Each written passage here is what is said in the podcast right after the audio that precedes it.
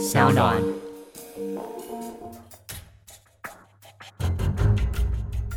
什么是真相？什么是正义？跟着台湾建士权威阿善师，重返那些离奇轰动的命案现场，请听阿善师的见识实录。各位听众朋友，大家好，欢迎收听今天的阿善师的见识实录。我是见识专家阿善师谢松善。大家好，我是子荣。每次呢，呼吁大家哦，可以到 Apple Podcast 上面呢来给我们留言。那我们也看到了非常多的朋友给我们鼓励还有回馈，而且呢，当中的留言哦越写越长，其实我们都有收到哦。那今天在节目当中也跟大家回复几则比较有趣的留言，其中有一位呢是躺着耍废的人，他说呢他超级喜欢节目，他在年轻的时候其实也想朝着见识或者是法医的方向走，但是呢不太会念书哦。所以成绩太差，考不上学校。希望呢，以后的小孩可以有这样子的头脑，来朝着这个方向来迈进。虽然他现在只有一只猫咪毛小孩，不过呢，他也希望我可以跟阿善师一样，成为优秀的阿喵师。是的，非常感谢哈。另外呢，也有一位听众朋友，他叫做用点大脑。哦，用点大脑，哎，蛮有趣的。哦，他说呢，我是一位女子高中的一位老师。啊，那学生呢，如果对于警务或是见识有兴趣的话，他就会呢推荐学生呢来收听呢阿善师的见识实录这个节目。好，鼓励呢同学们，好，如果有意愿的话呢，可以去考警大，好，或者是警专。啊，那在这里我做一个回应呢，非常感谢啊。那。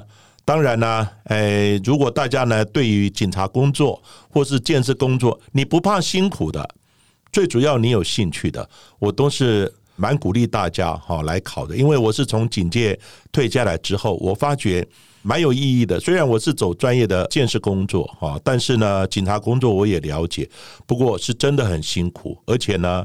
要有一些体能，哈，会有一些体能，有时候工作会日夜颠倒等等，这些呢，必须要能够承担下来。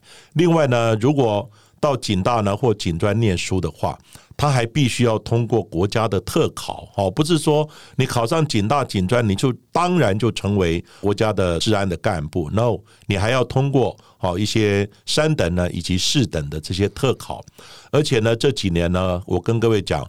这警察人数呢爆满了啊，所以呢这几年呢招生的人数会逐年的递减啊，而且呢缺越来越少，所以呢各位要考的话，大概这几年好稍微把握住哦，不然的话警察的人数呢饱和的时候呢，以后招生人数就会非常少，当然要录取的话，这机会也越来越难哦。没错，而且呢，在我们之前的阿善师见识实录节目当中，第六十二集，我们其实也花了蛮多的篇幅跟大家谈谈哦，像是警察体制还有调查局体制当中，其实也有见识人员，那有什么样的不同？那如何进入见识工作，需要具备哪些的能力，还有心理素质等等，这些呢，也欢迎所有有兴趣的朋友可以重播六十二集，然后一起加入我们见识的工作行列哟。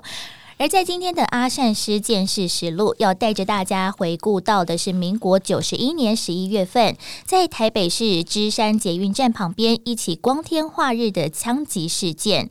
在正中午的餐厅门口，砰砰砰砰的四声枪响，已经非常大胆，但是遭枪击的对象居然是时任的台北市议员陈进奇。到底是利益纠纷被报复，还是选举恩怨惹祸上身呢？阿善师，是的。这个案子呢，是我亲自呢到现场去处理的。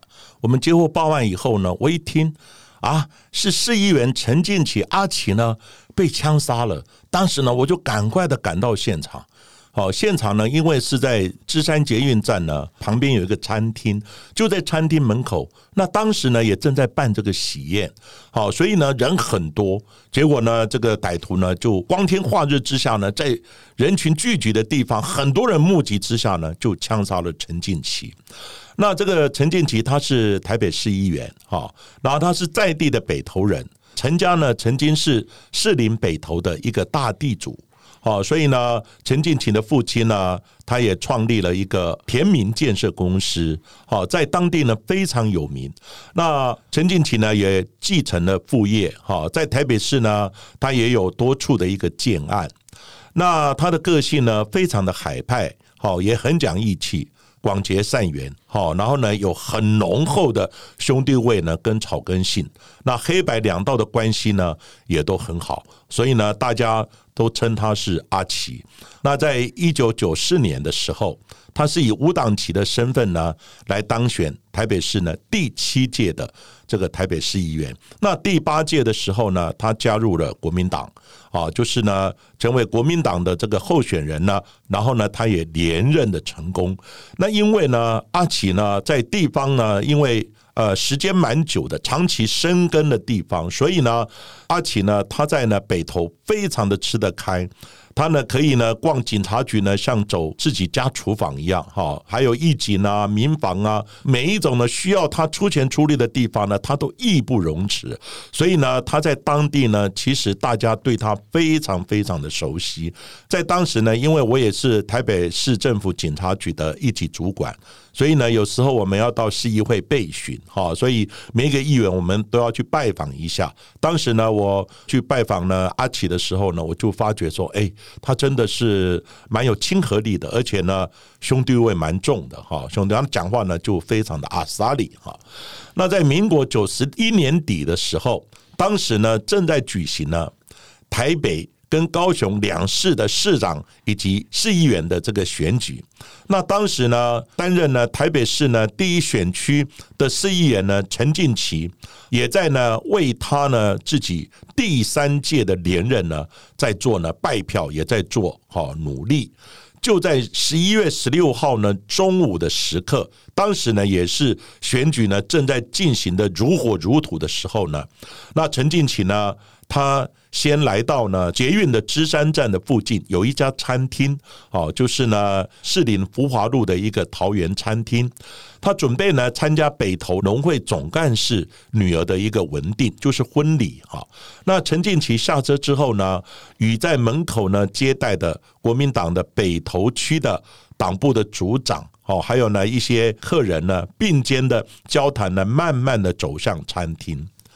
没想到，就在这个时候，刚走到餐厅的门廊的时候，就在门口有一名呢头戴全罩式黑色安全帽的一个歹徒呢，他身穿呢黑色的雨衣，好这样的一个男子呢就上前了，就在距离呢不到半公尺的地方呢，这个歹徒呢持了九零手枪呢，朝着陈进奇背后呢连开了三枪。那其中呢，两枪呢打中了陈建奇的左肩，还有呢左腰部。那阿奇呢，在中弹之后呢，他就倒地。杀手呢，他又不放弃，又上拳屈拳呢，然后呢，在阿奇的这个心脏的地方呢，再补上一枪，然后很快速的坐上呢，同伙呢预备好没有熄火的机车呢，就在呢旁边等待，然后坐上这部机车呢，就往德行西路的方向呢逃逸了。当时呢，餐厅内的客人呢，很多人都有看到，但是呢，里面的人还以为是啊，因为是喜宴，所以呢，有人在门口放鞭炮，不知道这个 “biang biang biang” 的连试声呢，根本就是要夺取呢阿奇的性命。没想到呢，是真的发生了枪击案件，而且呢，被害者呢，还是当时呢北投区的市议员呢陈进奇啊。陈静琪紧急被送到台北荣总抢救，但是因为子弹直接贯穿心脏，在下午的三点，医生宣告急救无效而死亡。而当时的国民党主席连战，还有台北市长马英九，还有台北市议会的同才，也纷纷赶往医院探视。噩耗传来，家属呢其实非常的伤痛哦，痛哭失声。就连在服务处的选民支持者，也是有悲痛万分。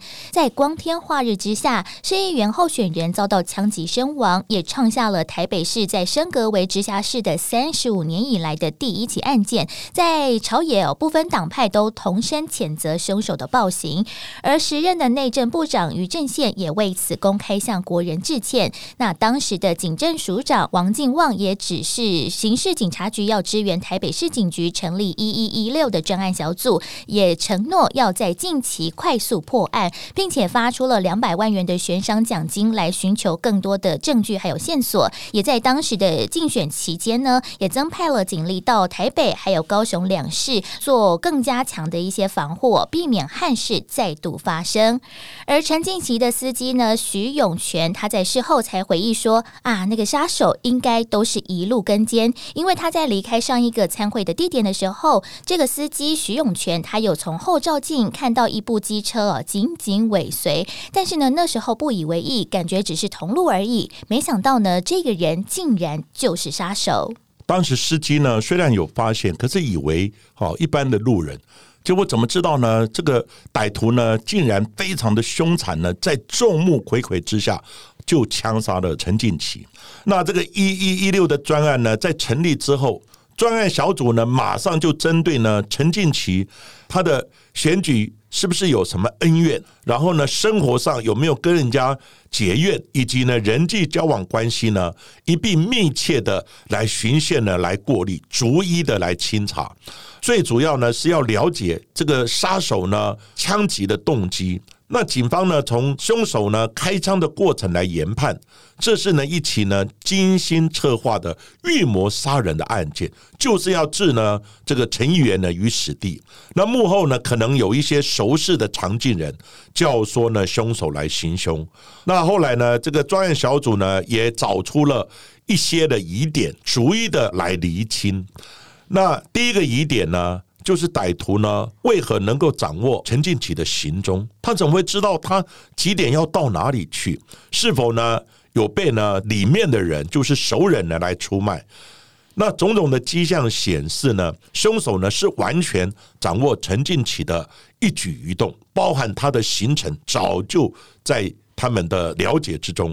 那跟随陈进奇的车子，然后呢一路呢尾随他呢，然后呢就在陈进奇呢到达餐厅的时候呢，一下车朝着陈进奇呢来开枪刺杀，再由呢前方呢一辆没有熄火的摩托车呢来接应呢逃逸。那第二个疑点呢是怎么样的仇恨可以让歹徒呢非置阿奇于死地？那经过呢，士林地检署检察官呢漏夜的解剖陈进奇的尸体之后，发现陈进奇呢一共呢被击中四枪，其中三枪呢是在背部，那致命的一枪呢就是在心脏。可见呢，凶手呢意图非常的明显，就是要置呢阿曲于死地。那第三个疑点呢，就是命案的现场餐厅呢附近刚好就是捷运站。平常呢，人来人往，人潮汹涌。案发当时呢，因为餐厅是在办喜宴，所以呢，随时都有民众呢进进出出的，而且人很多。那凶手呢，胆敢在餐厅大门公然的行凶呢，开枪，甚至于呢，在陈进奇倒地之后，没有立即逃跑，还屈拳在心脏部位补上了一枪。这种开枪的手法，只有专业的、只有职业的杀手跟黑道的狠角色才干得出来。那第四个疑点呢，就是这个案子到底后面有没有指使者？常进人是谁？那因为呢，陈进奇呢，在北投地方呢，他的势力非常的稳定，为人也很海派，尤其是北投士林好一带呢，更是陈进奇的大本营。那警方判断呢？真正呢，跟阿奇呢有瓜葛的人，其实是躲在幕后的。行凶者只是一个棋子而已，行凶者只是一个受雇的杀手。那凶手呢，受人之托而杀人，这个呢，教唆杀人开枪的常进人到底是谁？这才是警方呢首要呢追捕的一个目标。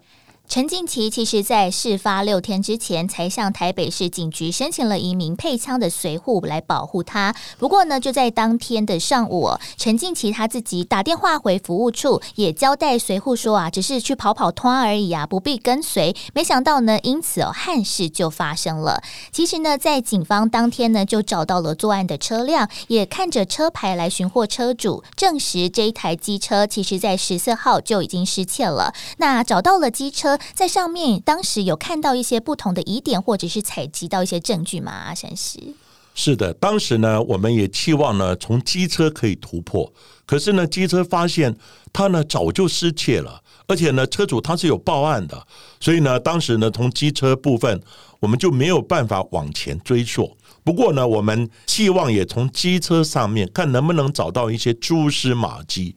那当然，我们有找到一些纤维等等。不过，这个纤维呢，也没有办法去追索到人。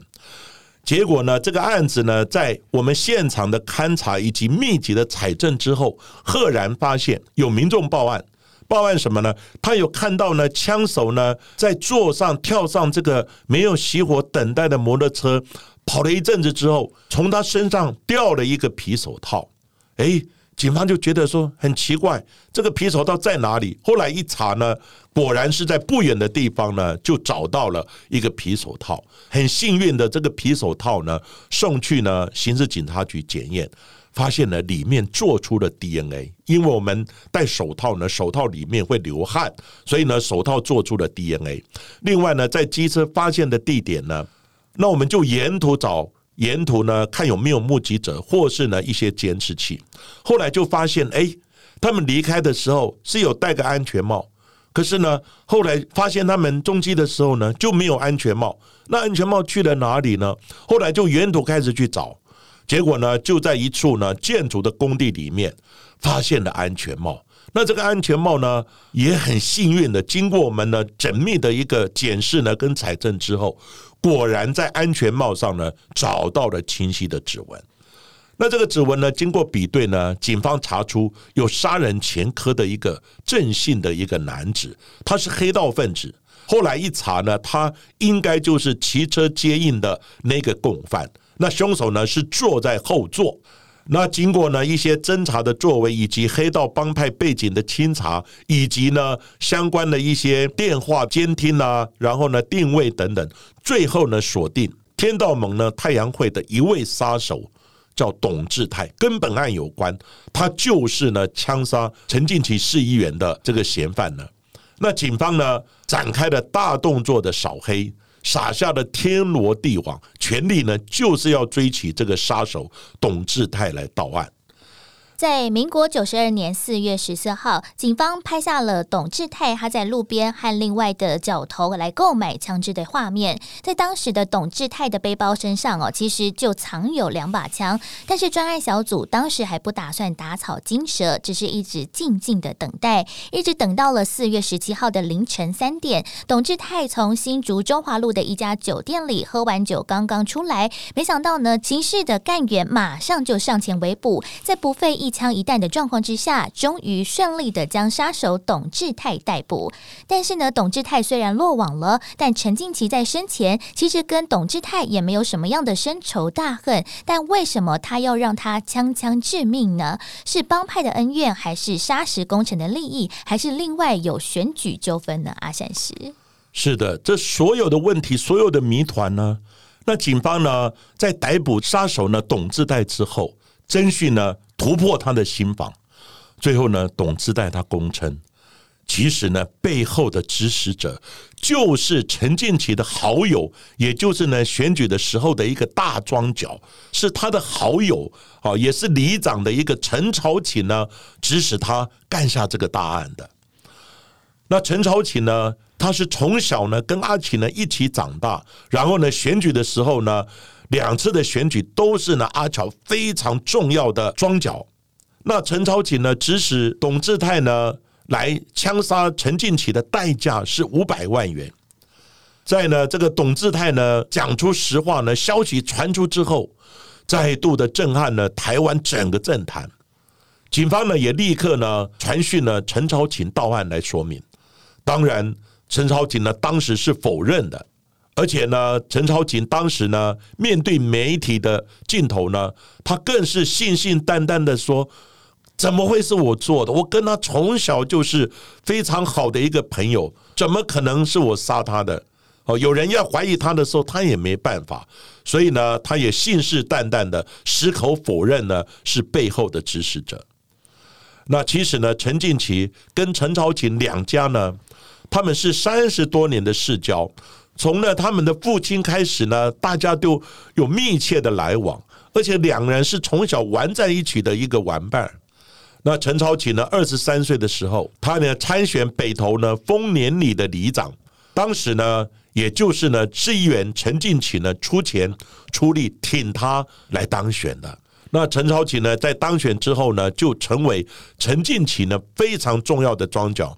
每一次呢选举的时候，他都是呢全力以赴来帮陈进奇呢来竞选。没想到，在民国九十一年的时候，连续呢担任三届的里长的陈朝奇呢，他也想要选市议员，然后呢跟阿奇讲说：“我想选市议员，是不是你可以让我？”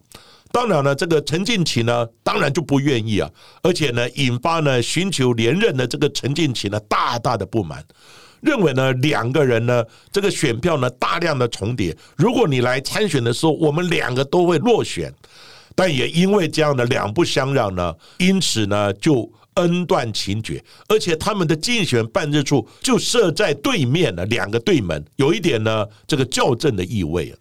在过去呢，其实陈静琪他的造势场上总是看得到陈朝琴，他手持麦克风，大力的为阿奇来站台来加油。没想到这一次居然为了选票却买凶杀人，甚至呢，在陈静琪在惨死之后哦，陈超琴还披麻戴孝跪在公园替兄弟来跪票，让很多人都相信这起命案跟陈朝琴是没有关系的。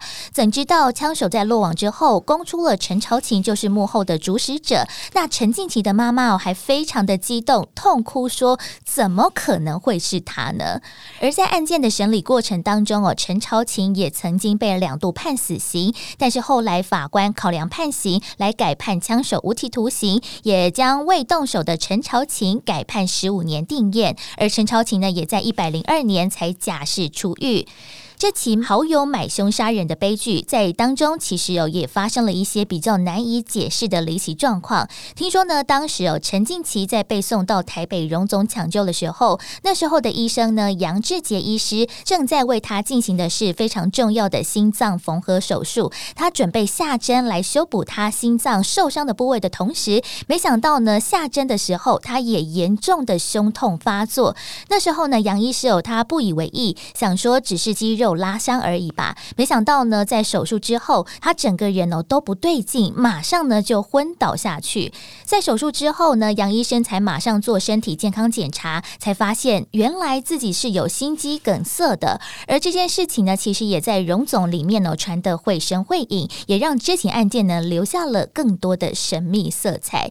那这起案件其实阿善是当时有参与其中，而且那个时候呢是在台湾呢非常热闹的台北和高雄的。选举，那那时候大家的气氛和观感又是如何呢？是的，因为这个案子呢，我的印象非常深刻。他发生在选举期间，然后呢，候选人的安全好受到了严重的打击。因此呢，这个案子在案发之后，所有的几乎台北市的警察呢都动员起来了。那我们也赶快赶到现场去呢，做一个现场的一些勘查采证，才找到呢刚刚讲的那个手套哦，还有安全帽等一些基证。最后呢，也由这些基证呢来做一些突破。好，不然的话，这个案子要找到凶手，你没有一些证据的话，真的还是蛮难的。而且呢，我记得这个案子呢，因为案件重大，所以呢连夜的做解剖。那解剖的时候呢，我也到达了现场。我记得是晚上十二点多。那到达现场呢，解剖的时候，我看了以后，我也吓一跳。他身上中的子弹呢，后来有入口没有出口，我就觉得说，为什么有入口没有出口？后来法医解剖的时候，找到了很多弹头的碎片。后来我才了解，原来歹徒用的不是一般的子弹，他用的子弹呢叫做打母弹。什么叫打母弹呢？打母弹就是打了以后呢，子弹会碎掉，你不会马上死，对不对？而且呢，你会很多的碎片在你体内，你会痛苦而死。你不会马上说一个子弹穿过就倒下来了，它会一个子弹变成好几颗小碎片。好，这也是呢我们俗称的打母弹。好，这个打母弹呢打上去之后，你会非常的痛苦，而且呢要急救都不太容易，因为它太多颗了。阿奇呢被枪杀的动机呢，主要就是要置他于死地，用的是一个非常狠的一个打母弹。这个案件发生之后，当然呢，这些候选人呢，当然人人自危啊，每一个人都怕的要死。哦，因为呢，当时的治安呢，讲在不是非常稳定。后来呢，警政署也加派了一些警力呢，到北高两市呢，来维护这些选举人的安全。当然，也希望哦，他们能够呢申请随护哦，然后来保护他们的安全。不过呢，还好这个选举呢并没有终止，而最后呢还是呢顺利的完成了选举啊。不过呢，这个案子在当时呢三十几年来，台北市几乎没有发生呢市议员被枪杀的案子，所以呢，这个案子呢真的是震撼了整个台湾。好，今天的节目呢我们就讲到这里，谢谢各位的收听，阿善师的见识实录。那因为下礼拜就是我们农历的新年假期喽。我们节目呢会休息一个礼拜，在此呢也祝福大家呢新年快乐，牛年行大运。如果呢你们喜欢我们节目的话，欢迎在呢 Sound On、Spotify、Apple Podcast 上面来订阅我们的节目哦，并且呢踊跃留言给我们，并介绍给其他的朋友一起来收听哦。记得要给我们五颗星的评价哦。下一集，请大家继续的听下去。